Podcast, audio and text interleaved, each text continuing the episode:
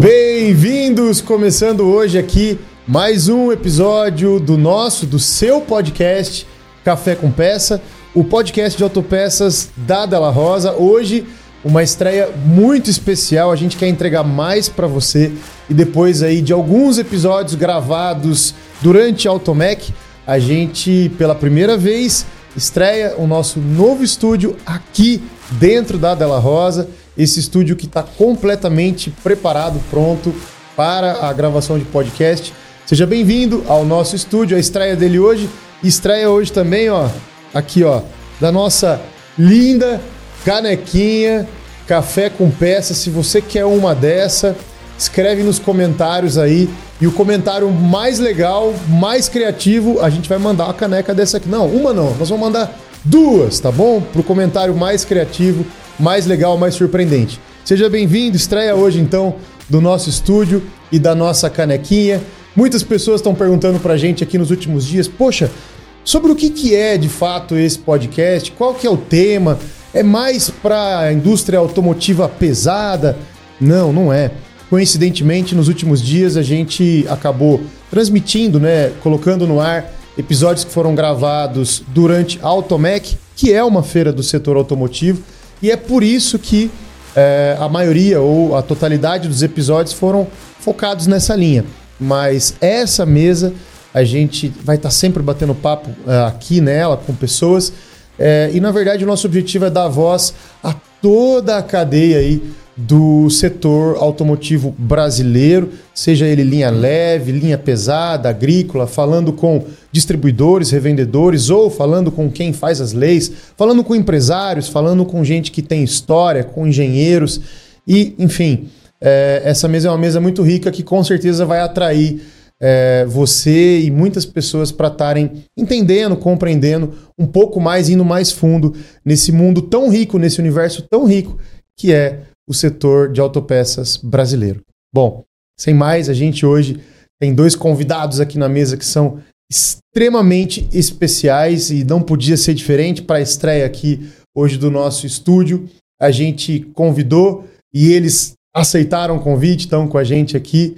Dois monstros da engenharia nacional de autopeças, da administração nacional, do desenvolvimento nacional desse segmento. A gente está aqui hoje com o Zanuto, Opa. da Della Rosa, e o Ednelson, da Termicom. Muito obrigado por aceitarem o convite, Ednelson. Obrigado a vocês por convidarem a gente. Zanuto. Prazer estar aqui com vocês. Uma honra recebê-los vocês aqui, mas assim, gente, é, seria. Acho, eu seria incapaz de poder apresentar esses dois homens tão capacitados, tão experientes, com tanta história.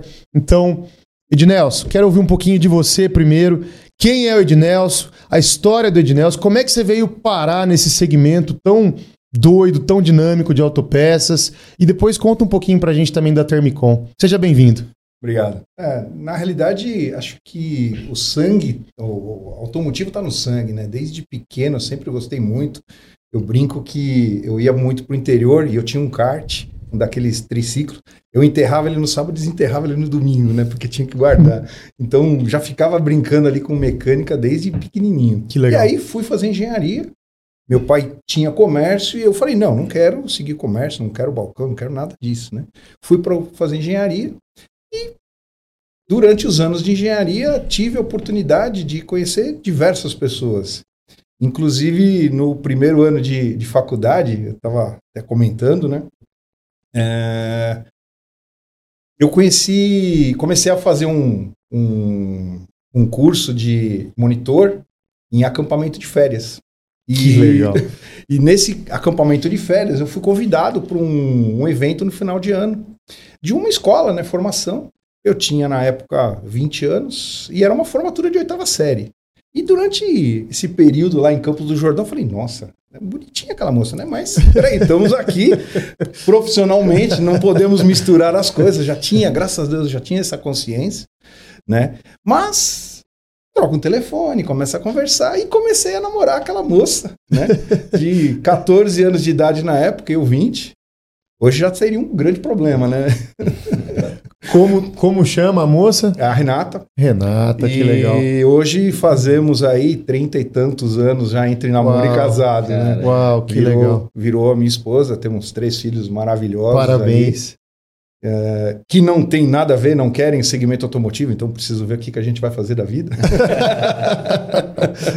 mas mas é, é bem legal. E, e como eu cheguei nisso, né? É, findado, o, já estava findada a faculdade, comecei a procurar estágio. O último ano tinha feito na Ford, mas foi um ano muito difícil, 91, não teve efetivações naquele ano.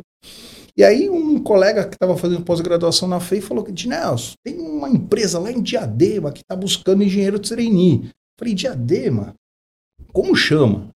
Nakata. Eu falei, nossa, Nakata. Putz, mas Nakata, logo a Nakata, mas por que você está reclamando? É uma baita empresa. Falei, então, é que eu acabei de recusar o convite do pai da minha namorada, que trabalhou durante 25 anos na Nakata até fundar a empresa dele.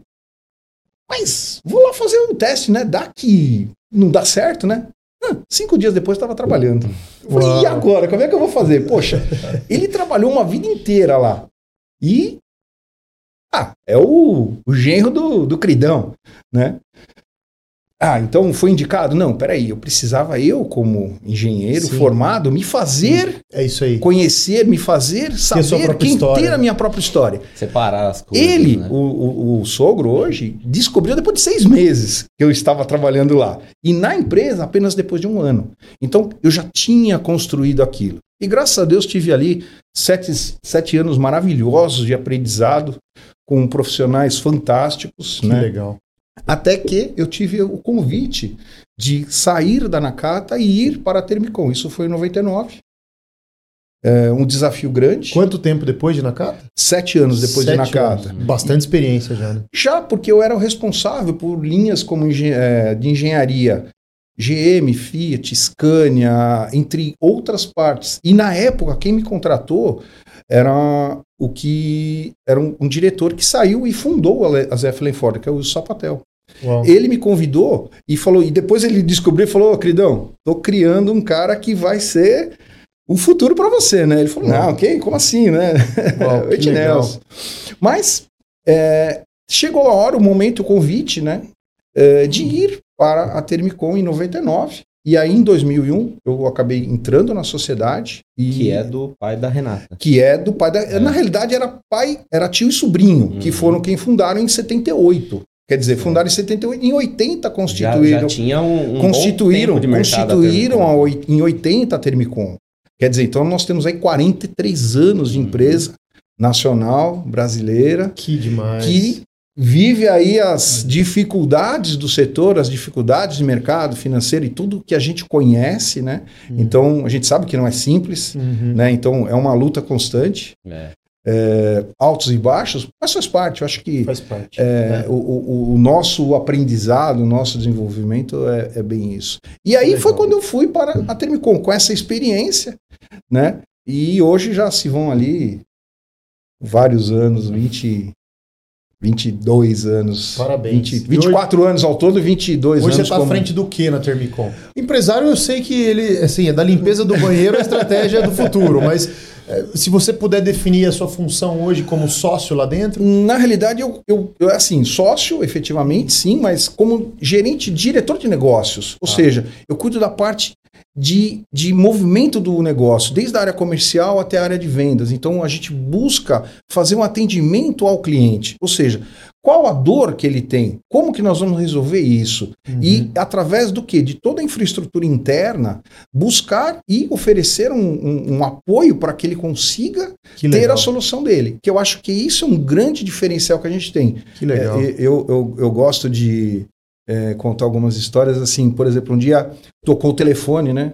Tudo bom? Ah, Ednelson, tudo bem? Como é que tá? Ah, tudo bem. Ah, eu tive a indicação, era um engenheiro da Mercedes, e teve um telefone, ah, eu tive indicação da ZF para vocês. Tá, sim, a ZF é um cliente nosso. Não, então, eu queria desenvolver um produto aqui, mas eu não sei quando que vocês podem vir. Eu dei uma olhadinha no relógio, falei, bom, 8 e meia, eu tenho uma reunião às 9, 9 e meia, 10 horas. hoje? 10 É, hoje, 10 horas. Ele falou, ah, hum, tá, né? Nem ele tava preparado. Não, ele não, É. ele não aguardava isso. E nós estamos ali a 8 quilômetros. Legal. E aí chegando lá e falou: não, é possível, vocês têm que fornecer pra gente. Eu falei: não, mas espera aí. Nós já fornecemos para vocês. Nós temos mais de 400 itens. Ah, não é possível. 400 itens e eu não sabia que vocês tinham essa solução. Uau. É, aí encontramos essa solução e é muito legal isso. Por quê?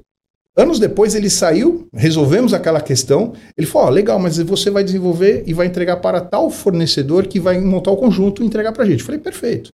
Esse engenheiro saiu e foi para a Volkswagen, lá em Resende. Hum.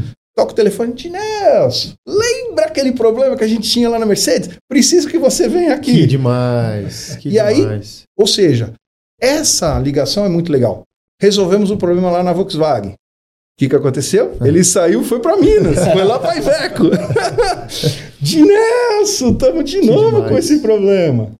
Fomos lá e resolvemos. E aí, eu acho que essa questão de atendimento, de solução, é o diferencial que a gente tem que trabalhar. Ele falou, eu estava tentando, voltando para o menino da Mercedes, ele falou, eu estou tentando conversar com o pessoal, falou que daqui a 40 dias, talvez na visita do próximo mês.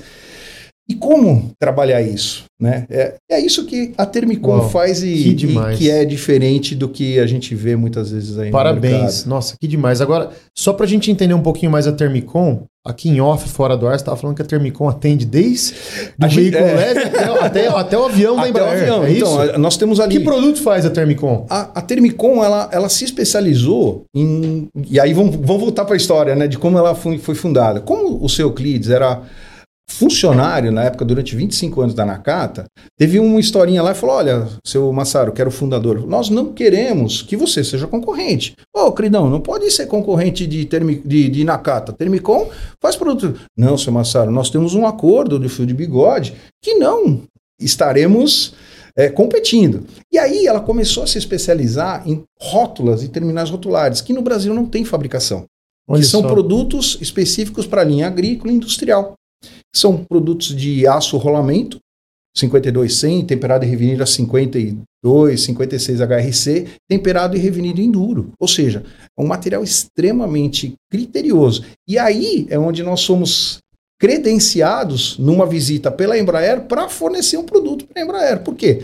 Nós tínhamos a qualidade do produto que poderia ser aplicado. Então, por exemplo, tem produtos que hoje a Termicom é o único fabricante local brasileiro homologado na Embraer para aquele produto. Se não comprar da Termicom, ele tem outras duas fontes, uma nos Estados Unidos e outra na França Uau. que são os fornecedores homologados para aquele produto. E aí nós fomos, com aquela tecnologia que a gente tinha, equipamentos, nos capacitando e gabaritando para conseguir atender os produtos com mais qualidade. Uhum. Certo. Isso Voltado- sem- voltado um, legal. pra uma família específica. Não, por isso que eu falo que como essa característica que a gente tinha de qualidade, ela é necessária em diversos segmentos, a gente a gente fala, a gente tem desde o kart até o avião. Uhum. Então passa do kart, vai para o veículo de passeio, para o comercial leve, comercial médio, o pesado, o extra pesado, super pesado, fora de estrada, linhas e, e assim é, é- é muito legal. Um dia eu tava é, tocou o telefone e falou: olha, aqui é uma mineradora do interior de São Paulo. Aí vocês podem fazer uma visita pra gente? Aí fomos lá, então. Aí você chega naquela na minera na, mina- no- na, na mina, né? Você fala, nossa, aquele é um caminhão, é. Cara, é aquele caminhão que a roda é, o é duas vezes o tamanho dele, parecia uma formiguinha, né? Hum. E aí nós fomos desenvolver uma rótula com um sistema de, de, auto, de lubrificação permanente, com PTFE, que tem 50 anos de vida. Uau. Né? Ou seja, a durabilidade vai a 50 anos. Uhum. Lógico, tem um custo atrelado Sim, por sim, conta dessa sim. garantia, por conta desse, desse prazo de validade, né? E aí é uma questão de custo-benefício. E a gente deixa à disposição aí o mercado. Demais, demais. Parabéns pela Termicom, parabéns pela sua história. Muito legal te ouvir. E o sogro tá vivo? Tá, Tá na vivo, empresa? tá vivo, tá, na empresa. Ele não Tá, e vai o mais, sogro, ele não depois vai mais desses anos, ele, ele, ele disse que tem orgulho de você ou, ou Não, ou ainda, continua ainda, ainda, ainda, ainda continua pegando Aperta no a pé, mão bem duro. Aperta, aperta ali e fala, é, é, tá bom, vai. Você tem futuro, Assim, você tem ven- futuro. vender, Tá vendeu. caminho certo. Vender, vendeu. Eu quero ver se vai receber agora. É tipo isso. Muito bom, bem-vindo, Ednelson. Que bom te ter aqui, Prazer ter é toda nosso. essa história, essa bagagem. Hoje a gente vai ter um papo importante aqui. E eu tenho certeza que essa sua bagagem vai ajudar muito a gente aí fundo aqui hoje. Obrigado, viu? Que é isso, aí eu que agradeço o E convite. junto com você a gente recebe aqui o nosso mestre Zanuto, né? Obrigado pelo mestre. Né? O mestre, o mestre. Zanuto, conta um pouquinho da sua história pra gente. É, a gente te admira demais, gosta demais de você como pessoa, como profissional, mas a gente sabe que a sua trajetória é uma trajetória muito rica, né? É, que idade você tá hoje? Hoje 66. Quanto tempo em, em autopeças? Autopeça, 52 anos. Então, conta um pouco dessa história pra gente. Como é que você veio parar aqui com 66 É, anos? A, a trajetória, a trajetória foi até interessante, porque eu nasci no interior, sítio mesmo, né? Meu pai é sitiante, né? E a minha infância foi lá, né? Daí eu tinha um tio que tinha um bar no centro de São Bernardo, né? E convidou meu pai para ser sócio. Meu pai vendeu o sítio e trouxe toda a turma junto, né?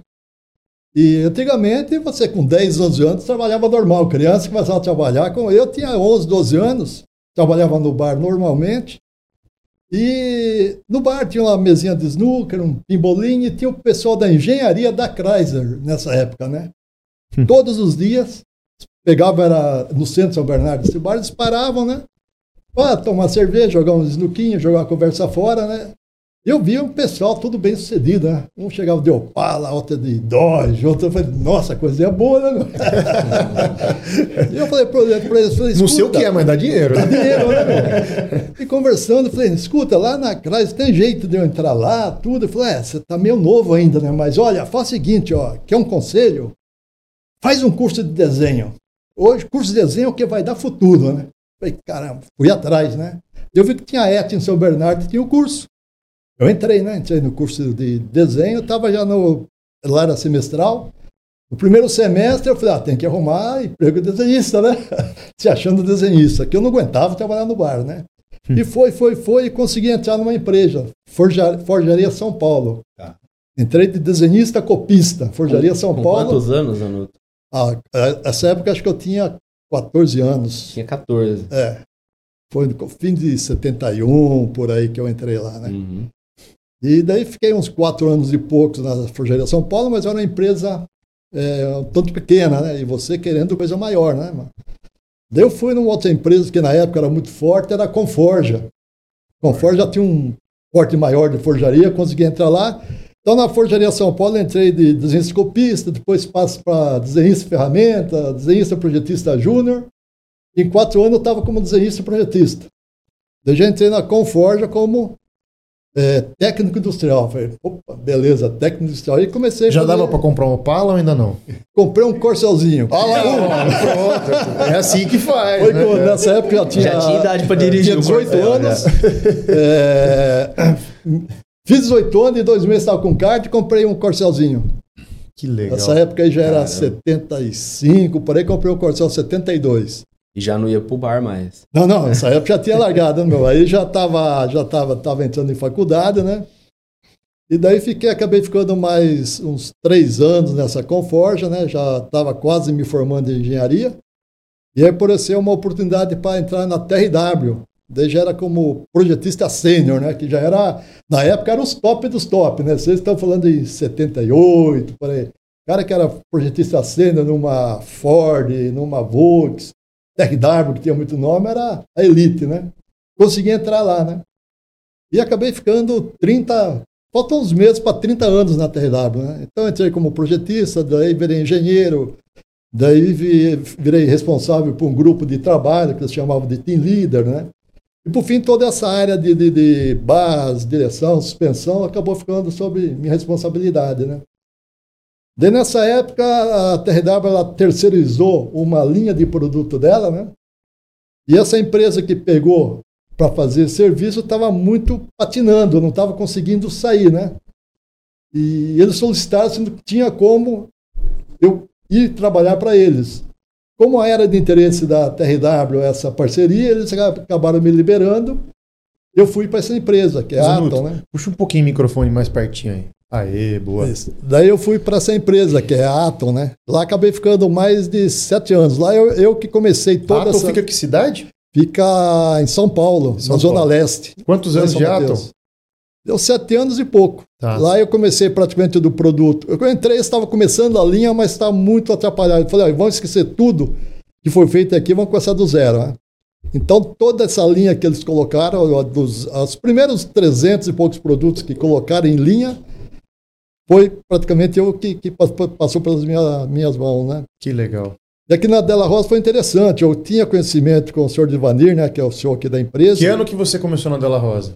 Della Rosa comecei em 2015. 2015. Mas na Automec de 2014, acho que foi em setembro, eu cruzei com o Devanir no corredor da Automec. E já falou pra ele, eu tô querendo comprar um Opala. Tem Quero jeito da gente trabalhar junto, pô. ISS, É, é, é, é. E conversando, conversando, falou, ah, vamos conversar lá na, lá na nossa salinha, lá na stand. Fomos lá, conversando, conversando, ele me fez o convite para vir trabalhar aqui, né? Que legal. E na época eu já estava com 50, sabe? Eu já estava querendo parar e falou, pô, mas mais um desafio. Eu falei, não, vamos, vamos encarar mais esse desafio, Que né? demais. E só que ele queria que viesse de imediato, né? E eu tinha um contrato com a outra empresa, falei, não, eu não posso. Eu tenho até metade do ano que vem eu tenho um contrato, eu vou cumprir, né? Uhum. E ele me aguardou, né? Acabou me aguardando esses oito, nove meses, né? Que legal. E aqui estou indo para quase oito anos e meio agora, né? Muito bom. Aqui na Della Rosa você tem um papel importante de diretor industrial. Isto. O que faz o diretor industrial da Della Rosa? Aqui na- nós é, compartilhamos com a engenharia, né? É, toda a entrada de um novo projeto praticamente passa pela minha mão Uhum. e eu daí eu troco as ideias com o nosso gerente da engenharia para ver se é viável ou não. Então começa desde a parte técnica da elaboração de um produto, a parte de parceria com alguns clientes nossos, toda a parte que eu faço é do, do alinhamento. Hoje nós fornecemos para a montadora, para algum sistemista forte. Esse meio de campo é praticamente todo eu que faço, né? Uhum. E um suporte total para a nossa área produtiva. Né? Legal. É, hoje a Della Rosa é uma empresa totalmente verticalizada, né? Nós temos aqui desde a da, da parte de, de forjaria, estamparia, parte de usinagem, tratamento térmico, montagem, pintura. Então, é, toda essa área praticamente fica sob minha responsabilidade para fazer a, a, a direção de tudo isso daí, fazer a- a- o andamento né, de, de- de todo o processo em todo esse ciclo da, da, da fábrica, né? Que legal. Posso te perguntar uma coisa? Pode. Você gosta do que você faz? Adoro. o olhinho dele vai e volta. Brilha. Brilha. É uma 52 coisa linda. É um jovem, né? É Um maravilhoso. Isso é uma 86. inspiração para todo mundo. Não, Então, Isso é 52 né? anos é dentro da indústria, né? Então, se for colocar em quilometragem, que eu já andei dentro de uma indústria, Aí não vale. Aí já dá para dar algumas voltas no mundo, acho. Já rodou um Se pouco, os já. japoneses que fizeram a manufatura Lean fossem medir seu tempo e quilometragem, pô, os caras iam, E iam continua- encontrar um número grande. Continua rodando e rodando bem ainda, né, E, e com esse daí, to- tanto ano, é, todos os anos dentro né, da, da, da indústria, acaba tendo um ciclo de amizade muito grande né, com, com todo o pessoal da, da linha de autopeça automotiva, né? Então, é dificilmente você ir em alguma indústria ou ir numa feira que você não encontra muitos conhecidos. No caso do, do Ednelson, o Ednelson eu conheço ele já bem antes da, de nós fazermos a norma Sim, sim. é, para o Inmetro, né? Da- desde a época era TRW, você já era da Termicon, já tinha esse. Eu já tava querendo bater na porta ali, querendo fornecer peças para TRW. Isso. Foi um namoro de sete anos. E na TRW também eu tinha esse meio de campo, né? Entre novos fornecedores, né? Porque como eu era da área de engenharia dessa área, eh, eu era, tinha que acompanhar toda a parte de teste, então você tinha esse contato né, com, com toda, toda a parte automotiva, desde montador até sistemistas, fornecedores, né? Para desenvolver novos demais. fornecedores Novos também fornecedores. passava pela Sim. engenharia, né? Que legal. Zanuto, sua história para nós é muito importante. É uma inspiração para gente. E já agradecendo, né, Alberto, por tudo que o Zanuto significa, não só no mercado, mas para Della Rosa também. Né? Com certeza o seu legado é um legado absoluto. Muito obrigado, Opa, Zanuto. nós que agradecemos, né? A gente obrigado. bebe direto da fonte. Bebe direto da fonte. É. Quando eu entrei na fonte Essas horas eu queria ter boa, essas horas eu queria ter formado em engenharia só para poder entender um pouco mais o que ele fala, entendeu? Mas tudo bem, né? Quando eu entrei aqui, eu, eu vim de outro segmento, né? Não conhecia nada do produto. Uma das primeiras coisas que o Henrique falou pra mim, ele falou assim, ó, cola nesse cara aqui, que aqui você vai beber água limpa aqui, direto da fonte. Fiquei com ele na salinha alguns meses ali, né? Um tempo, Era o dia inteiro aqui junto. perturbando ele, pergunta e pergunta e pergunta. E tamo aí, né? E hoje virou mestre aí. É, Vamos aprender. é, é o- é o mestre e o mestrinho. Muito bom. Bom, Zanuto, Uh, Ednelson, bem-vindos, que bom que vocês estão aqui. A gente fica uh, muito, realmente muito feliz de, de, de, ter gente tão importante, tão uh, capacitada na mesa. Mas o nosso podcast ele chama Café com Peça. Então tem uma garrafa de café aqui na mesa, café assim, feito do jeito que a gente faz em casa, tá bom? Nada de máquina de café, nada de luxo. Cafezinho mineiro, Tá? Já, já disse para vocês, se tiver ruim, não fui eu que fiz. Vamos se tiver bom, fui eu que fiz. Posso servi-los? Opa! Vamos lá, então. Vamos aqui inaugurar a caneca e tomando um café, a gente vai bater um papo aqui hoje. Importante. Vai lá, Zanuto. Uma coisa que engenheiro Opa, não nega é café, né, Obrigado. Né, não, não tem como, né? Café faz parte já do, do trabalho. Pô. Engenheiro comercial é. tem que tomar um café. Não, e outra, Obrigado. né? Que ambiente de trabalho que a gente fica à vontade sem café, né? Não tem jeito, né? O cafezinho faz parte, né? Aí, Alberto. Obrigado, Lu. Vamos lá. Vamos fazer um brinde de café? Com certeza. Ah, saúde, Eu costumo né? dizer exatamente isso. Saúde. Saúde. Bem-vindos. Bem-vindos. Que coisa boa. Vamos ver se tá bom esse Mas tá negócio. Tá aprovado hein? esse café, né? Pelo que eu percebi, ninguém gosta de açúcar. É, alguém quer açúcar? Não, eu não, já foi, ah, já foi, já foi. Eu costumo dizer o seguinte: de doce já basta a vida. Ah, não, cara, não. Chega de açúcar no café. Vamos, vamos tomar café com sabor de café. Sem polêmica, tá, gente? Quer tá botar bom, seu viu? açúcar aí? Tá, Fica bom, tá, tá bom, tá bom, tá bom? Tá bom, tá muito bom, tá muito bom. Bom, foi você que fez, então. Eu que fiz, eu que fiz. É, eu fiz questão de servi-los hoje. Tá registrou, fazer. Depois, fora do ar, vocês podem meter o pau no café, mas aqui faz uma Fala média. Fala que tá bom, né? É, faz uma média. Bom, a gente é, faz questão de ter gente aqui na mesa que seja especializada, que conheça do que está falando, né? E a gente sabe que vocês participaram de um processo muito importante para o Brasil, que foi a publicação de uma norma, de uma portaria do Imetro, que promulgada, ela carrega uma norma que regulamentou a segurança de barras e terminais de direção no Brasil. E a gente vai falar muito sobre isso hoje. Mas antes da gente entrar nesse assunto para valer, eu acho que eu quero, o Alberto quer saber, e todo mundo que está assistindo a gente quer saber também, qual foi a participação de vocês nesse processo é, que, poxa, mudou a fabricação de barras e terminais no Brasil, de Nelson Zanuto. Como que vocês participaram disso? Vocês participaram disso? Eu, eu queria começar com um pouquinho antes disso. Vai lá, vai lá. Da onde que surgiu a necessidade de se fazer isso? Demais, conta pra Tava gente. Tava lá quietinho, lá na fábrica, lá na Termicom. Toca na porta lá. Quem? Cinti Peças e a Unicamp. Cinti Peças e Unicamp. Unicamp, cara. Unicamp. Traz o microfone um pouquinho mais perto pra é... Só, só puxar aqui. Aí. O Cinti Peças e a Unicamp. De Nelson. É, nós gostaríamos de um apoio. Estamos aqui com um professor que está fazendo umas, umas análises e queria um pouquinho da informação, o que, que você consegue compartilhar. Ah, mas qual que é o problema?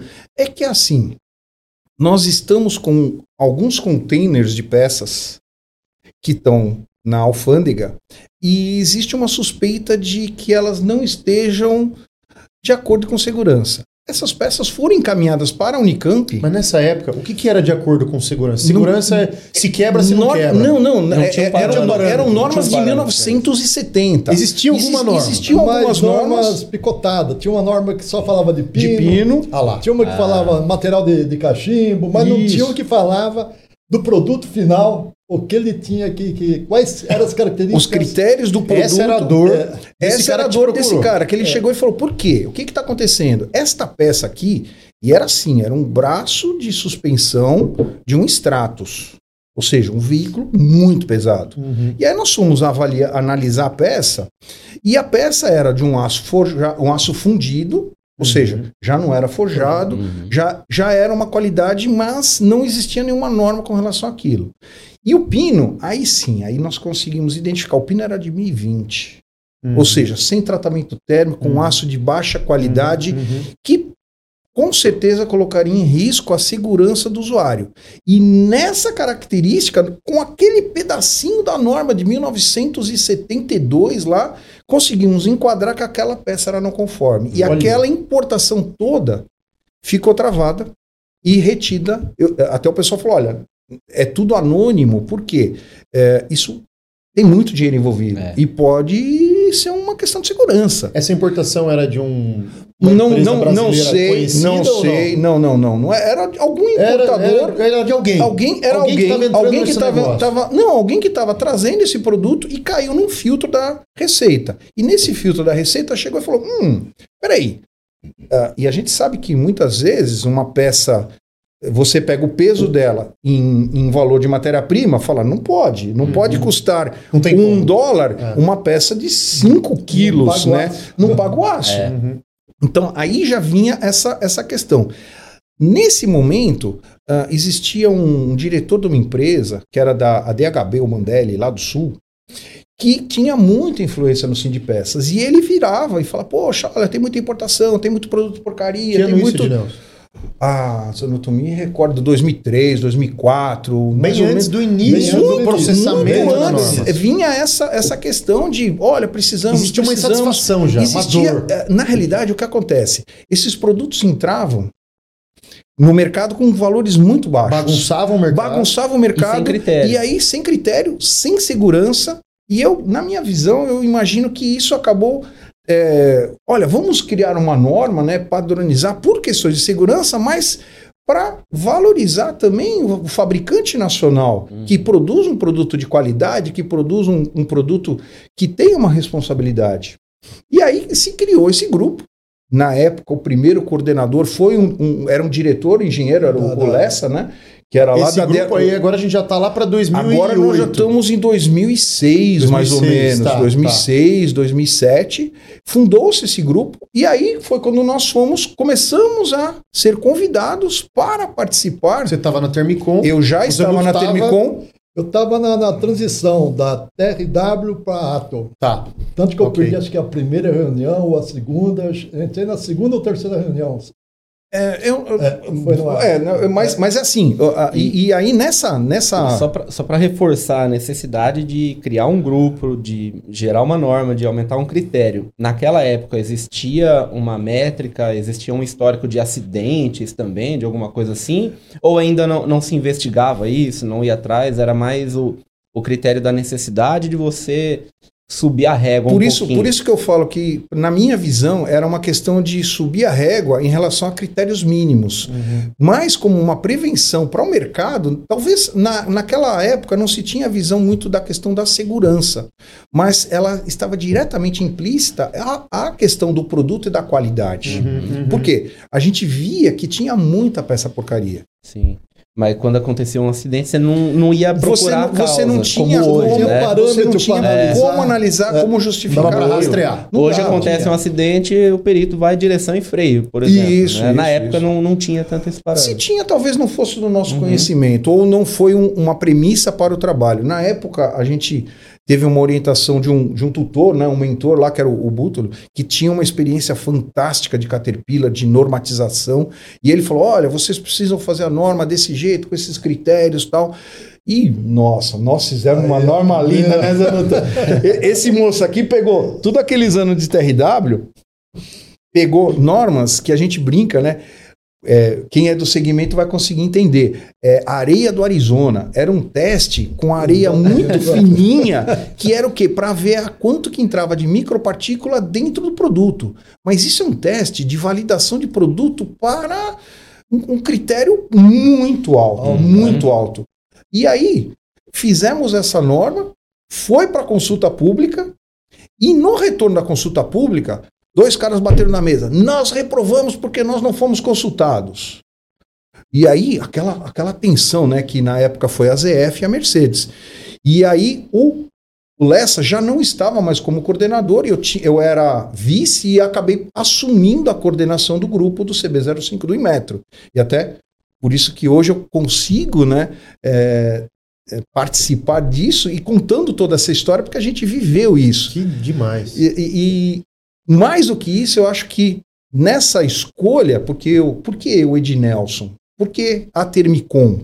Né? Porque nós tínhamos todo o conhecimento, o know-how, mas nós não tínhamos ali uma bandeira Uhum. de uma de um de, vamos dizer assim de um grande player né que eram os, os principais ou seja não existia um conflito direto mas existia o respeito e a independência E é, o que eu acho que era muito legal era isso.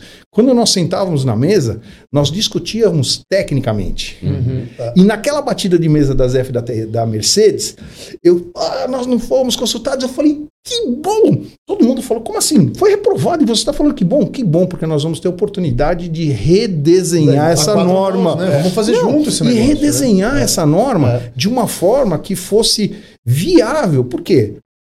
Do jeito que foi feito a, a, a norma, não tinha laboratório no Brasil que conseguia fazer. Exatamente. Não, tem que ser um laboratório independente. Não existe, só existiam os laboratórios Mas ela não fábrica. chegou a ser publicada. Ela Naquele foi momento- para consulta pública. Ela foi pra consulta Ela e estava foi- em, processamento ainda. Processamento. Em Nessa processamento. hora que veio a batida de mão, nessa hora que veio um acordo. Vamos enxugar esse negócio? É, inclusive, essa norma ela, ela nasceu para a linha automotiva comercial pesada e para a linha leve de passageiro. Uhum. Então, a primeira, quem redigiu foi. Eu redigi da linha pesada, né? Isso. E eu sonhei lá em cima. Peguei norma da- das principais montadoras, de sistemistas, compilei tudo em uma só, dei uma brandada nos valores e eu joguei. E o Leonardo Lessa fez a norma, que era de Que era passageiro. da linha de carros de Também passeio. usando a mesma coisa, todos os critérios. Passageiro, carros de Carros passeio. de no passeio, isso. Carros de passeio. Linha leve. Linha Isso, leve. Usando também todos os critérios de aprovação de uma montadora. Então, eram duas normas Robustas. muito robustas. Mas assim, Muito. a régua muito acima Muito até acima. do que é, eles mesmos exigem. As próprias montadoras falam, não, para uma homologação, só que você faz aquilo uma vez.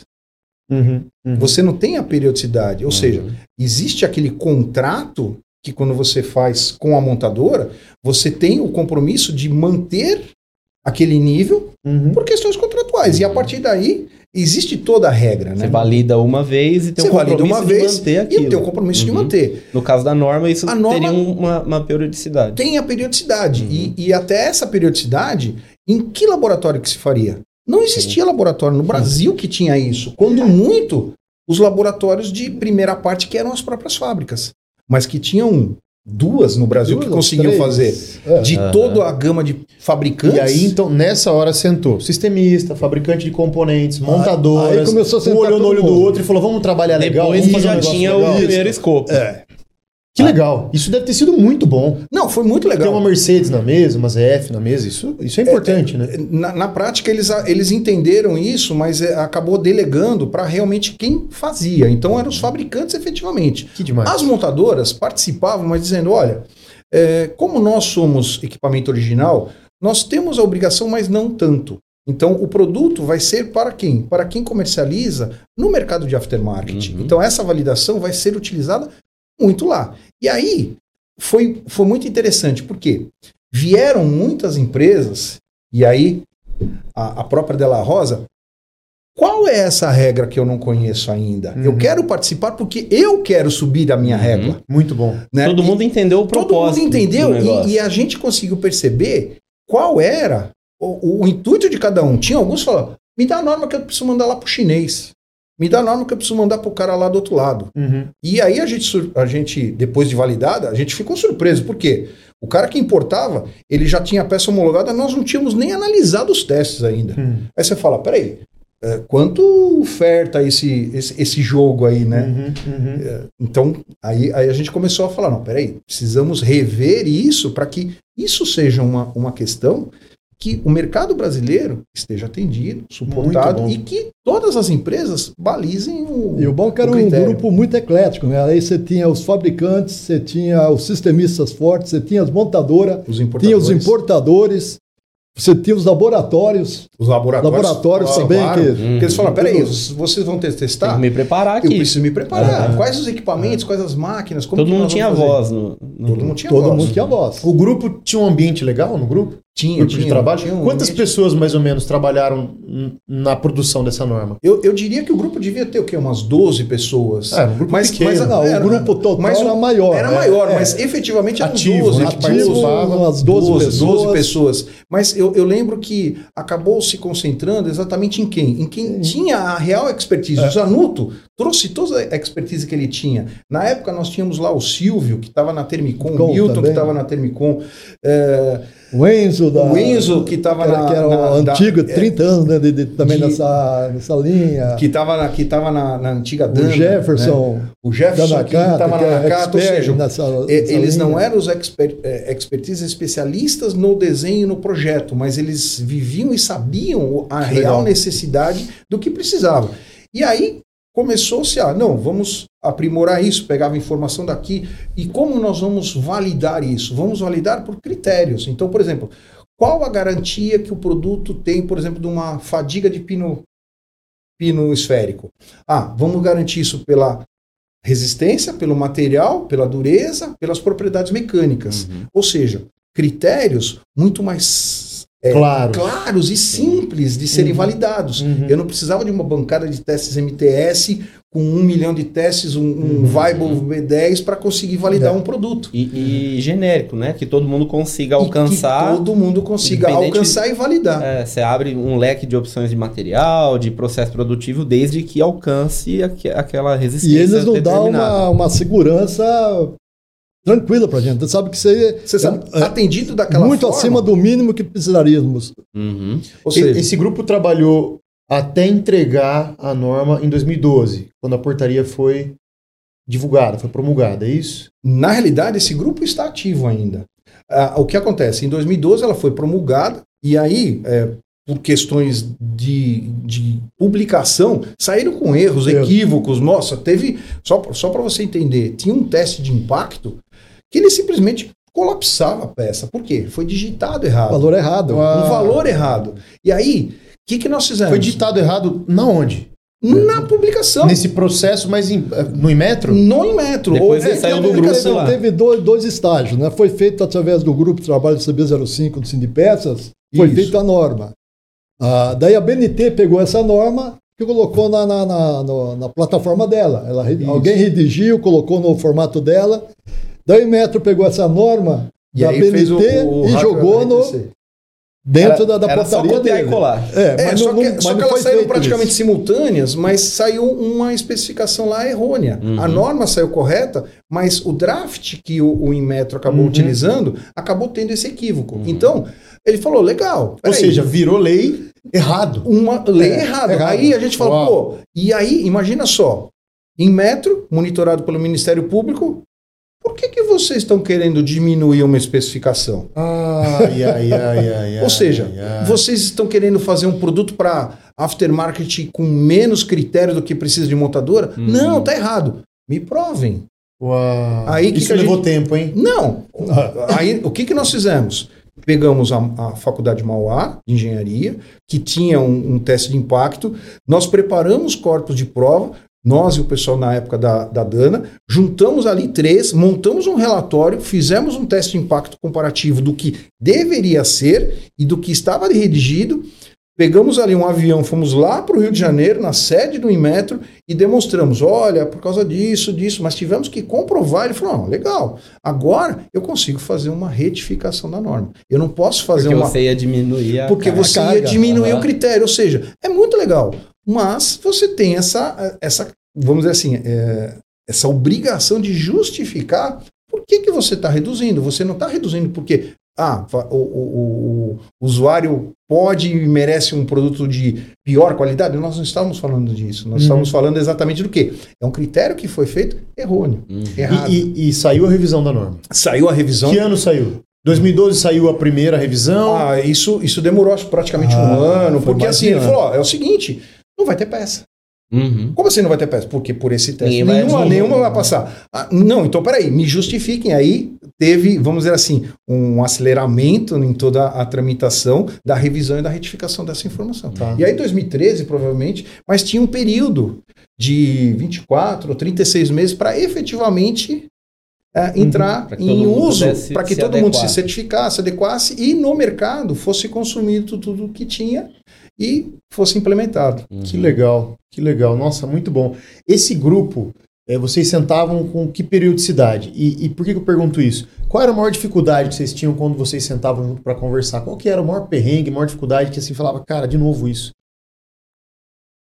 A, é, a periodicidade Era mensal, né? Mensal. Era Era, mensal. uma vez por mês. Era mensal. É. E aí, ok, tem trabalho, tem que discutir, tem que chegar numa resposta, isso aqui vai ficar com esse parâmetro, isso aqui vamos tirar daqui e tal. Tinha trabalho. Mas quais eram ou qual era a maior A dificuldade? maior desse dificuldade é quando vinha algum participante do grupo que queria alterar um material, uma especificação, porque fala, não, nós fazemos isso e dá certo. Não, então você, você manda os teus testes É. para nós avaliarmos. E daí, Não, mas isso é sigilo, é, informação Não, minha. é sigilosa, não posso te mandar. Então, Porque, assim, você- é. vocês chutavam lá, colocavam lá um, o sarrafo no nível tal, ó, tem que ser um material tal, processo tal. Isso. E aí o cara falou: não, eu faço três níveis abaixo e tá tudo bem. E é assim que pode ser. E aí vocês falavam, então manda pra mim os testes. Não, não posso. É, isso que é aconteceu. Isso aí era falando dos grandes que Esse, esse era uma- um grande empecilho. E outro, né, que muitas vezes, é, por ter esse grupo muito grande, às vezes vinha um participante que não vinha na anterior e que não vinha na outra, e aí você Ah, tinha que no meio retomar da conversa, você tinha que dar aí você tinha que dar um passo para trás É. ou dois para Isso é cansativo, né? Não, extremamente cansativo. Até que a gente foi chegar, olha, é o seguinte, ou você participa ou você não participa. Uhum. Então, acabava-se tendo ali um, um grupo mais coeso mundo, de né? informação que senão não andava. É, nós É, tínhamos uns, umas seis pessoas que eram sagradas, todas as reuniões estavam presentes. Mas e aí, Alberto, você estava entrando num assunto legal aí. Eu cara. tava então, porque você perguntou qual o empecilho e tal. Ah, um, um dos motivos de iniciar a norma foi aquela história que o Dinels contou, do- de uma grande importação e tal, porque o critério para vir de fora era baixíssimo, produto com custo baixo. Então a gente sobe o sarrafo e vai ficar ruim para alguém. Né? Geralmente para esse pessoal que trabalha com um monte de coisa importada sem critério, trabalhava na época. Esse foi um dos empecilhos também. Como é que o pessoal lidou com isso? É, saiu gente, deve ter. Essa norma deve ter excluído alguns do mercado. É, como é que. que Como que, afetou esse pessoal? É, como é que afetou? Como é que esse pessoal lidou com isso e vocês lidaram com, lidaram com isso O- também? O que a gente viu na prática foi realmente uma- um saneamento de empresas, né? Então, realmente, quem estava disposto eh, fez as adequações, fez os ajustes, fez a- as questões de, de ajuste de material para atender a norma, inclusive lá fora, porque eh, uma coisa que eu aprendi, e aí eu tive a oportunidade de já ir lá fora, tanto seja China, Europa, outros países aí, eh, eles fazem o que você quer. Uhum. Você quer um produto, é, é mais ou menos aquela história. Você quer pagar quanto? Depende de Então, quanto você pagar, quer o exato. produto, ele tem um produto de um real, de dois reais, de três reais, de cinco reais, de dez reais. Uhum. O de 10 reais, ou dólares no caso, de 10 dólares, é o produto original. Mas ele tem um produtinho lá de um dólar que ele vende para algum lugar do mundo e que atende aquela questão, Uhum, aquela uhum. característica. Só que ele pegava aquele produto de um dólar e trazia para o Brasil. Uhum. E vendia aquela exportação e o, na outra já não era mais aquele produto, ou seja, eram exportações, importações spot. Uhum. Então você via que tinha muitas empresas. E, e- e é, é muito interessante porque quando foi lançada a norma, ah, passou-se a ter a necessidade de inspeção. Quem que vai inspecionar? O IPEM. O coordenador CB05, vocês conseguem fazer uma palestra aqui para gente no IPEM? Aí nós pegamos um monte de peças e como diferenciar o que é um terminal de câmbio, que não está, Uhum. um terminal de trator que não está na norma, de um terminal de porta que não está na norma, Uhum. de um terminal de suspensão, de, uma, de um terminal de é, barra estabilizadora que não está na porta, de um terminal de direção que está, de uma barra que está, né? Terminal aqueles elétricos? Não. Então nós, nós tivemos que Uau. fazer uma tradução e aí fizemos uma palestra lá, gastamos, investimos na realidade, não gastamos, investimos ali duas, três horas com alguns técnicos do IPEM, é, exatamente para explicar o que era, o que que era, como que funcionava, por quê? Eles tinham muito, a gente brinca, né? O pessoal do Inmetro, quando fazia, eles tinham muito claras pneu, capacete, alguns brinquedos que eram ah, o quê? Os Inmetros que eles viviam no dia a dia. Uhum. E agora, essa história de peça automotiva, o que, que é isso? Isso é bastante técnico, né? muito Diferente de técnico. um capacete. Exato. É, Não, mesmo, mesmo um capacete, Que você... é, também é técnico, é- é mas, é técnico, uma, mas- mas... é um material, um componente de dia a dia, Então, externo. Todo mundo sabe o que é. O que que é um capacete? É aquele negócio redondo que bota a cabeça Isso, dentro. exa- O que, que é um terminal De de, direção? direção. Que não fica visível. Terminal que da barra de ligação. fazem Aham. uma peça, um conjunto de materiais ser chamado de terminal, Terminal. de direção. Aí complicou é, pro cara, ele, né? Inclusive, E aí vocês nós- tinham que preparar o pessoal. então, nós fizemos Pra que eles iam fiscalizar e o que, que eles tinham que buscar? Como eles iam identificar? Tá, Você colocou na condicional. Eles iam fiscalizar. É porque Eles fiscalizaram? Houve fiscalização? É uma pergunta bem objetiva. Eu, eu, Esses eu caras- entendo que sim, houve fiscalização, teve. Porque mas acabou isso expondo muita gente na época. Mas, né? mas na prática, eu, eu entendi que isso ficou muito mais como uma forma de denúncia. Olha, ele está Hum. vendendo um produto Certo. sem o selimέτro. Aí, por conta da denúncia, a história do posto de gasolina. Olha, eles estão vendendo gasolina adulterada. Aí Uhum. o cara ia lá e fazia um- uma inspeção e buscava Entendi. produtos que tinham ou que não tinham. Então teve, teve esse impacto. Então, Teve, Teve é, o esse impacto impacto. era para ser maior, porque a norma, quando ela nasceu, a primeira mostragem seria pego na indústria, as peças, a segunda seria na indústria, a partir da terceira seria em campo. Já seria em campo. Só que em em distribuidores, em campo, lojas. Você, toda a norma ela foi direcionada pelo tamanho da esfera do pino. Para cada esfera é uma família. Isso. Então você tem N famílias. Para cada família você tem que separar 18 produtos. Desses 18 ficar 6 para teste, deve ficar mais 6 contra a prova e 6 testemunha. Então, a ideia da, da, da- do Inmetro era pegar o quê? Pegar em campo. Agora eu vou buscar uma peça lá em Manaus, para fazer teste. Na Imagina, imagina a jiboia que você É. estava comentando. 18 Ah. peças. 18 18 peças. Ninguém tem Quem que vai 18 ter Ninguém tem peças. estoque, 18 né? Em estoque. E outro, Em quem que vai estoque. pagar isso? Quem vai pagar esse A custo? amostragem Quem- é sempre 18 peças. Sempre Sim, 18. são, Tá. são múltiplos de seis, De porque cada é, eles elencaram que são seis peças, e aí na própria norma ela tem é, quais são os testes que devem ser feitos. E pelo grupamento dos testes, Precisa se de 18 chegou peças. de seis peças. Uhum. Seis peças. Esses seis peças são as, as, as provas Hum. teste.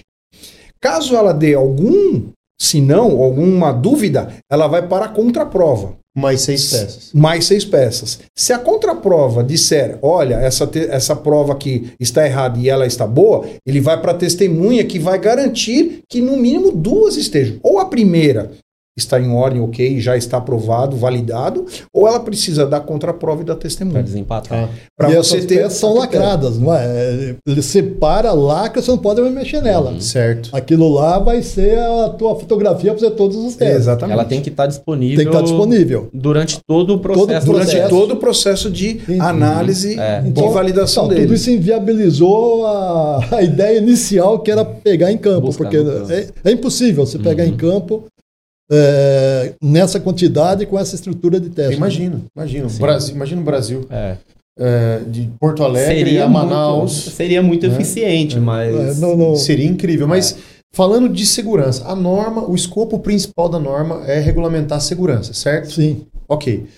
É, a norma foi, foi publicada em 2012, alguns anos depois ela foi corrigida e ela passou a valer. Então é tudo muito recente, que nós estamos agora em 2023. É. Sim. Então a gente está falando aí 11 de anos. entre 5 e 10 anos, a coisa começou a valer. Nesse período também o dólar começou a ter uma valorização. Né? O dólar lá 2010, 2012 estava abaixo de dois reais, depois um pouquinho mais de dois reais, e hoje ele já está aí na casa dos cinco reais. Né? Vocês entendem? E eu- aqui eu estou falando de linha pesada, mas quero ouvir também linha leve. Uhum. Vocês entendem que com a chegada da norma, as mudanças econômicas, a norma eh, ela acabou cumprindo o seu objetivo de sanear, de melhorar, de trazer segurança, trazer qualidade, qualificar esses componentes de, de, de direção, qualificar a segurança, com tudo isso? Eu, eu diria assim, em atendendo a norma, com certeza. Eu tenho minhas dúvidas se tudo que está no mercado efetivamente atende à a norma. Hum, Esta é uma dúvida que eu não tenho, não tenho como categoricamente afirmar que ela está atendendo. Entendeu? Porque Não tem fiscalização em campo, então. não, não é a tem. questão de de fiscalização em campo. É, não existe braço para isso tudo. Eu imagino, justamente, pela É. falta de braço. Exatamente. Então, é assim, nessa, nessa minha visão, é, eu entendo que é muito provável de você encontrar peças aí no mercado que elas podem não estar atendendo efetivamente a, a norma. E aí a gente está falando de peças fabricadas por fabricantes, né? É, é estranho isso, que eu estou falando, é fabricado Sim, por é, fabricantes, fabricante porque né, a loja não fabrica peça, né? É. Nós estamos falando de fabricantes de peças, nós estamos falando de importadores, nós estamos falando na origem, na origem, eh, tem gente colocando peça fora da norma, seria isso? Isso pode estar acontecendo. Pode estar acontecendo. Está Eu não- eu- acontecendo. Isso Hoje está nós temos um mercado muito grande de recuperação de barras terminais. Que aí vai além do fabricante. Vai ainda. além do fabricante. Do algumas regiões no, no Brasil que, que eu visito, é, a gente se depara com grandes recondicionadores de, de barra, de terminal de direção, seja para linha leve, seja para linha pesada. Eu acho que até para linha leve até mais um pouco, porque o critério do, do comprador, do dono do carro, o conhecimento dele em relação à segurança daquele produto é menor do que do cara do caminhão, por exemplo, sim. porque ele já liga um pouco mais ao custo da carga, né, ao valor do, do caminhão, à segurança dele, mas a gente se depara com N recuperadores de barra por aí que não são indústria. O cara tá lá, ele abre É, um terminal, troca E é- o mancal, e, e no Infelizmente, esse escopo de produto está fora da norma. Tá. Porque o remanufaturado, o recuperado, não está suscetível a ter que atender essa norma. Uhum. Ou seja, se você puser na caixinha remanufaturado, ele não, não é coberto. Ah, e, se, e, e se houver algum acidente, alguma coisa, tem alguma, alguma forma que isso pode Aí, é- implicar? aí é uma questão de responsabilidade civil. Não tem nada a ver do- com a norma. Não tem nada a ver com a Hum. norma. A norma, na realidade, é para você balizar e ter um critério a mais. Uhum. Mas ela também não vai efetivamente dizer, olha, não atendeu. É uma questão de responsabilidade civil. Uhum. Ou seja, a empresa que fabricou vai responder civil e criminalmente, eventualmente, se houver alguma questão nesse Ela pode sentido. responder criminalmente. então, Pode, porque ela pode, pode algum- causar um acidente É. e ter uma fatalidade de, de uma vida. E a responsabilidade é E a dela responsabilidade por ter é dela. remanufaturado aquele produto. Exatamente. É, é aí que eu queria chegar, Então, a importância como, disso. Nós, como fabricantes, eu tenho a curiosidade de, de YouTube. Aparece alguma coisa, recuperação de barra, recuperação de terminal. Tem muita coisa no YouTube para você ver. Uhum. E você vê ah, os critérios de recuperação, você fala, não tem a mínima, Sim. lógico, não tem a mínima segurança. E ele faz e coloca no mercado e a turma compra. Por quê? Ele pega uma barra que custa 700 reais, ele com- pega ela de graça praticamente, Uhum. depois que ela teve toda a sua vida eh, de utilidade. E com 100 reais ele recupera, vende por 300, está tendo um lucro de 200% e vai no mercado. E- E, tem e a gente que falta do compra. a, coisa, a conhecimento. coisa mais interessante é assim: quantos de vocês que analisa peças de garantia que não vê aquela batidinha na tampa atrás, É, que é exatamente para tirar folga, né? folga? Tirar folga. Para, Uhum. não existe É. isso. E, e você falou de YouTube e tal, hoje todo mundo tem voz, né? E aí a gente, que é, todo mundo é consumidor também.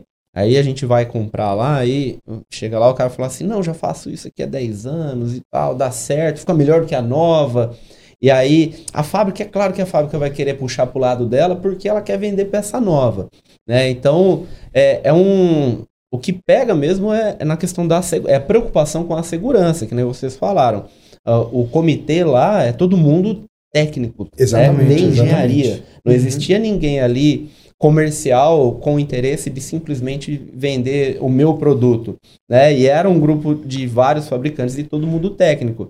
Acho que é essa mensagem que, que é, é difícil até da gente passar isso até hoje, depois de mais de 10 anos ainda, você eu, tem que falar eu brinco disso. que no final a gente, além de técnico, virou um pouco de advogado, né? Porque nós começamos a fazer lei. É, E quando fazia lei, qual a interpretação e de como interpretar, de como isso, né? Quer dizer, então a gente acabou até avan- brechas, avançando, né? avançando um pouquinho a questão da parte técnica, se preocupando de como atender, de como validar, de como verificar, de como efetivamente colocá-la Uhum. em prática e Uhum. funcional, né? Porque não adianta, ah, é legal, bacana. E funciona? Não.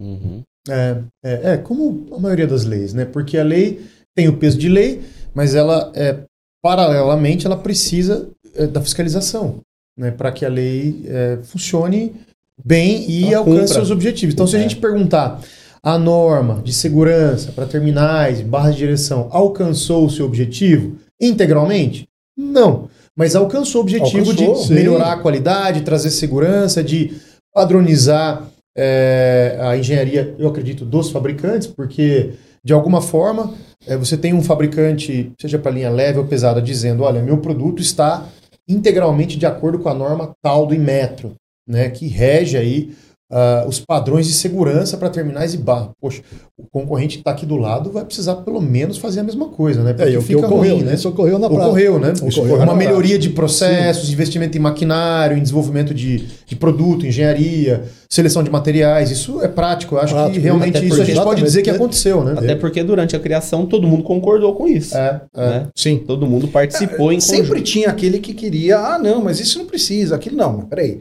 Aí nós, técnicos, né, chegávamos e falávamos, não, é necessário, porque é. precisa atender isso. Uhum. Então, assim, quando chegava alguma, alguma questão que falava em algum material, alguma coisa, sempre estávamos abertos a ouvir. Uhum. Mas precisamos de ter a argumentação é. do porquê. É. Né? Até que nós chegamos em alguns pontos, por exemplo, com novas tecnologias.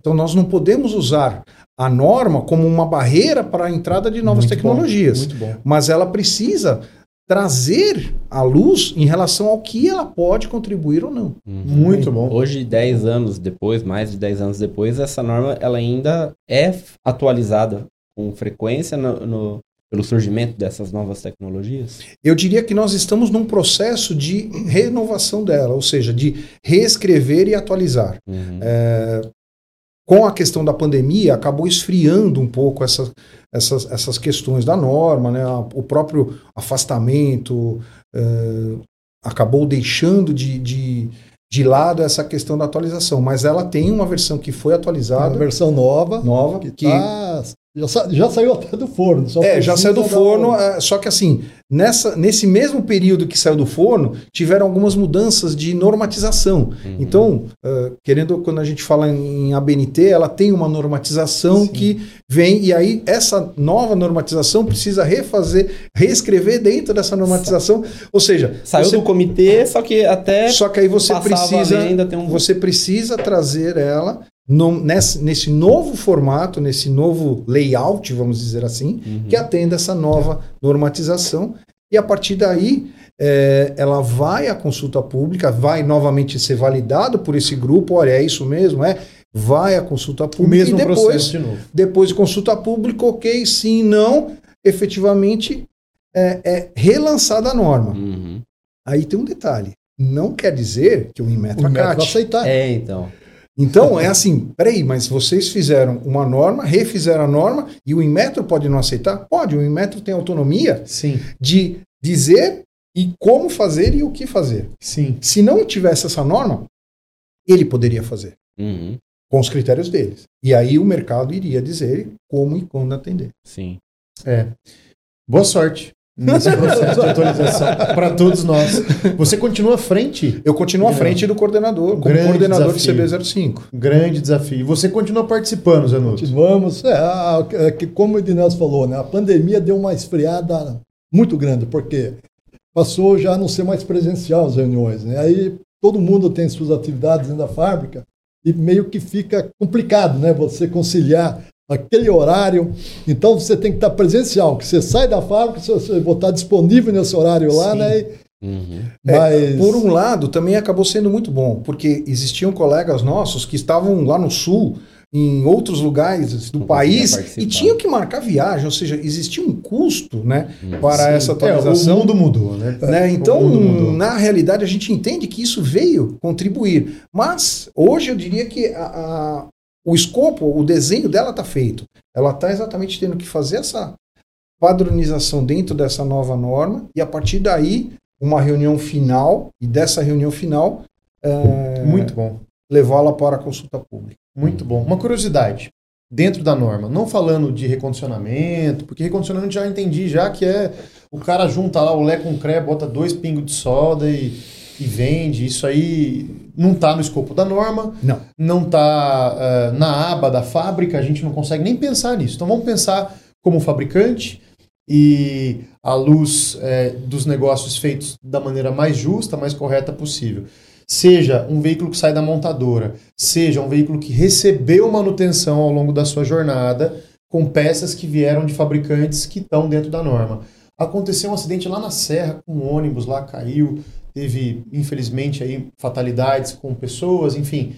Tem como rastrear a partir de uma barra ou de um terminal é, esse acidente. Olha, aconteceu com uma barra tal, da marca tal, modelo tal, é, esse número de série, esse lote ok, vamos ver a fabricação e vamos fazer uma, é, um caminho reverso para entender se isso foi produzido dentro da norma. É possível? A norma permite isso? Na prática, nós temos numa característica do produto uma identificação de rastreabilidade que a gente chama. Uhum. E esta rastreabilidade tem que dizer qual é o fabricante e quem foi a data de fabricação daquele produto. Uhum. Com essas informações, você consegue, óbvio, onde foi comprado, o veículo que foi utilizado, você consegue fazer o caminho inverso até chegar efetivamente ao fabricante e ao Uhum. produto. Uhum. E aí, óbvio que você consegue identificar. Agora, você precisa de ter todo este caminho, Uhum. porque o grande problema é que às vezes a gente vê um produto que foi montado como um Frankenstein Uhum. e aí é, Não já não existe nenhuma. como a fábrica ser responsável por uma coisa que não Nossa, foi é aplicada, aplicada adequadamente. Então é assim, eu entendo que as fábricas são responsáveis na medida de que ela seja aplicada conforme uma instrução de uso que vai normalmente dentro das embalagens do produto. Ou seja, a embalagem com selimmetro ela vai lacrada. Então existe toda uma característica do produto quando embalado, hermeticamente fechado, com todas as características, para que o conteúdo daquela embalagem esteja validado e de acordo com a origem do fabricante que embalou. Ou seja, no caso, exemplo aqui, do acidente na serra com fatalidades, ainda que exista uma investigação e ainda que exista a possibilidade de rastreabilidade, é impossível praticamente entender se aquilo foi aplicado em acordo com o manual. Esse componente que está perfeitamente de acordo com a norma e deveria ser perfeitamente instalado, não foi perfeitamente instalado. Ele pode ter sido instalado, montado de forma incorreta e isso pode ter causado acidente e isso atrapalha, enfim, completamente a, a, a, a investigação. Eu, eu diria que cada, cada fabricante acaba tendo de uma forma é, características no seu produto que consiga identificar qual é a aplicação e o produto dele. Então, por exemplo, eu imagino que eu vou falar pela Termicom. A Termicom ela tem uma rastreabilidade que ela tem o código do produto. Uhum, Então, esse código do produto ele já tem a correta aplicação. uhum, Se é um veículo Volkswagen, ele não pode estar aplicado no Mercedes, Uhum. a não ser que ela tenha uma equiparação de aplicação. uhum. Se ele pegou um produto, e aí vamos, vamos brincar, vai, o terminal do, do, do Corcel aplicado no Volkswagen. Uhum. Era muito próximo, mas tinha uma variação no cone. E que, Uhum. que dava um engastamento diferente e que quebrava, rompia o pino. E existia assim muito. Por quê? O balconista pegava o terminal, ah, põe isso aqui que É funciona. Não, Para ele é leigo. Mas ele tem que se atender, atentar à aplicação. Uhum. Muito bom. Então, cada fabricante muito bom. tem a sua estratégia de conseguir acompanhar no produto e falar: isso não é responsabilidade minha, porque é uma peça para ser aplicada no Volkswagen Uhum. e foi aplicada num. Impossível não é. numa então, Mercedes. de Não, é. identificar. Tem, Sim, cada sim, mas aí cada tem- empresa tem vai ter a sua estratégia Sim. de como e onde utilizar, e aí é, de- fica de acordo com, como eu disse, como eu disse né, com a estratégia de conseguir identificar o Muito produto. bom. Tá, mas em paralelo a isso, hoje também o laboratório credenciado ele consegue, é, pegando esse produto que sofreu o acidente, fazer uma série de análises Sim, e já consegue identificar alguma normalidade, né? Uhum. Antigamente não se tinha esse- essa possibilidade, que não existia parâmetro nenhum. ele hoje não tinha ele tem. referência, hoje ele tem. Hoje É. ele tem referência.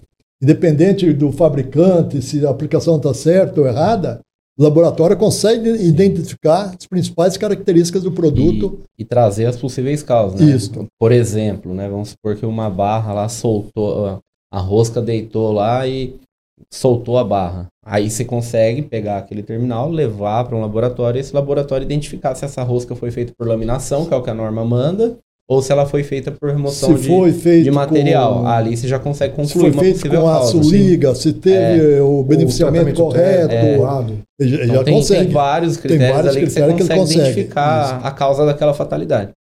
Muito bom. Última pergunta, para a gente poder ir encerrando. Lá na montadora, a gente falou muito aqui de eh, aftermarket, né? Tá. mas lá na montadora, um caminhão, um ônibus ou um carro, tá bom? ficou pronto, saiu da linha de montagem, foi para a concessionária, foi vendido. É uma pergunta de curioso. Existem, no que diz respeito a terminais e bases de direção, diferenças significativas de qualidade e segurança do veículo que sai original zero quilômetro?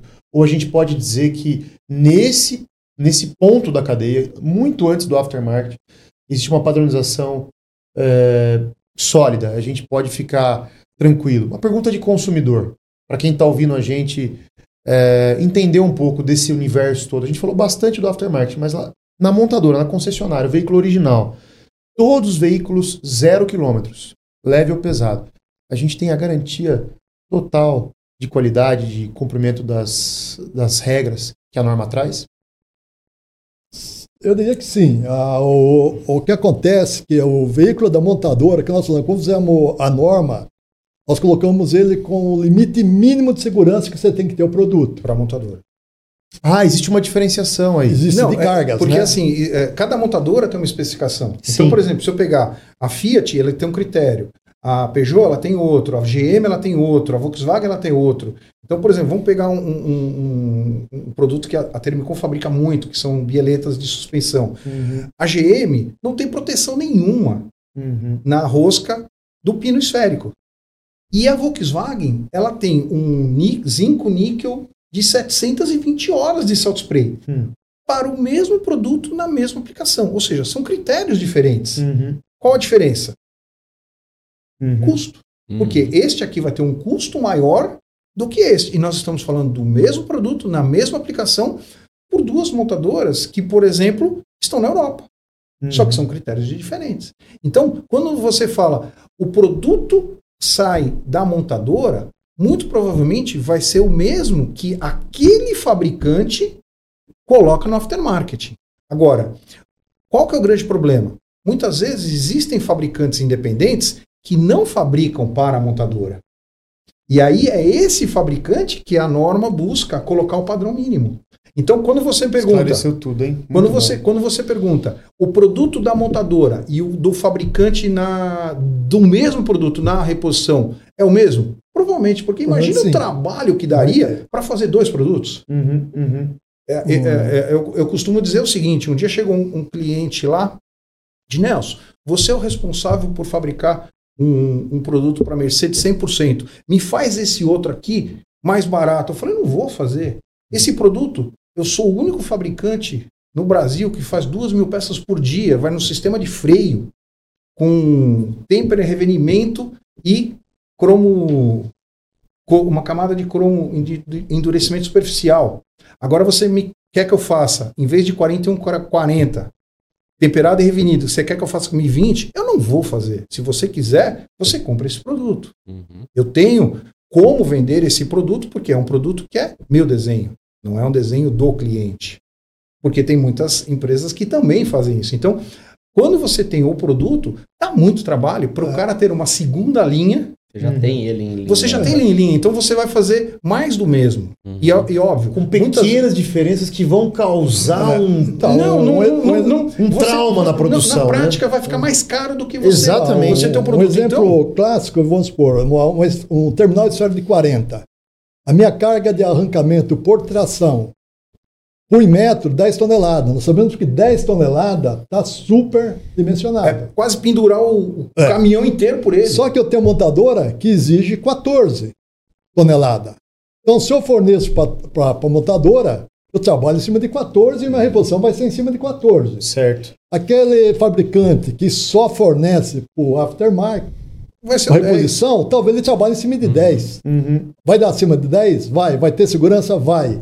Mas não é o mesmo produto que eu estou entregando na E essa montadora. Essa, que seria. preocupação com a, a própria norma, isso daí que vocês estão falando, é porque, em teoria, para você trabalhar só no aftermarket, você vai comprar uma peça original e vai fazer a engenharia reversa nela, você vai copiar aquilo lá. Uhum. Só que na prática a gente sabe que não é assim, porque existe redução de custo, como você disse. Uhum. E aí você vai modificar o projeto e a preocupação da norma é que você não modifique ao ponto de que ele comprometa, comprometa a segurança. e Segurança, exatamente. É isso aí, exatamente. Então existe ali um limite, fala, ó, você pode mudar, mas até, Até aqui. aqui, exatamente. Não vai ser a isso. mesma peça da montadora, porque você não fez a engenharia reversa exatamente, só que tem um limite, né? Até ali você pode chegar. Ou muitas vezes ele não teve a, a- a condição técnica de conseguir chegar naquela especificação, né? Por desconhecimento ou até é, inabilidade técnica É. para aquele produto. né? Hoje já tem um custo pré-definido também, falar até esse Até custo aqui é viável para o É, mercado de reposição, não não, é. paga mais. Uhum. A minha concorrência é leal ou desleal, aí não, não vamos entrar, porque uma coisa que a gente comenta é o seguinte: